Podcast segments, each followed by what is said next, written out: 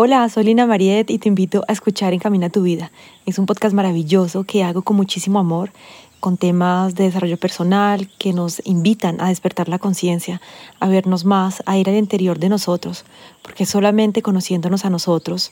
yendo hacia nuestro corazón, investigando en nuestras selvas profundas, que vamos a poder entender cuáles son los mecanismos automáticos en los que hemos vivido toda nuestra vida, cuáles son nuestras creencias, las creencias limitantes que nos han frenado, que nos han limitado, que han hecho que quizás no hemos creado la vida exactamente como lo hubiéramos deseado, que hemos traído más carencia que abundancia, que hemos traído más desamor que amor, que hemos traído más desequilibrio que equilibrio, más juicio que amor.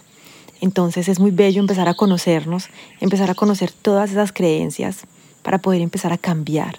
empezar esa metamorfosis que necesitamos para cambiar nuestra identidad, una identidad que se relaciona mucho con la carencia, con el miedo, con la pequeñez, con la frustración, con la rabia, con el desamor, y crear una nueva identidad, con nuevas creencias, nuevos pensamientos. ¿Y todo esto con qué fin?